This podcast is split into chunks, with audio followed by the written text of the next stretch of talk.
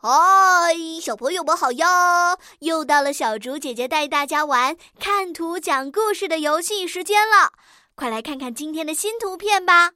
这是在幼儿园里吗？哎，他们这是在做什么呢？消防员叔叔似乎是在指挥着大家往外走呢。不过大家的表情看起来都是笑眯眯的。这，这难道是一个消防演习？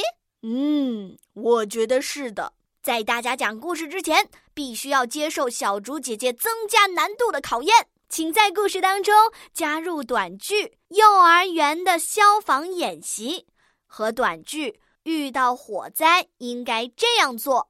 好啦，小竹姐姐相信你们已经准备好了。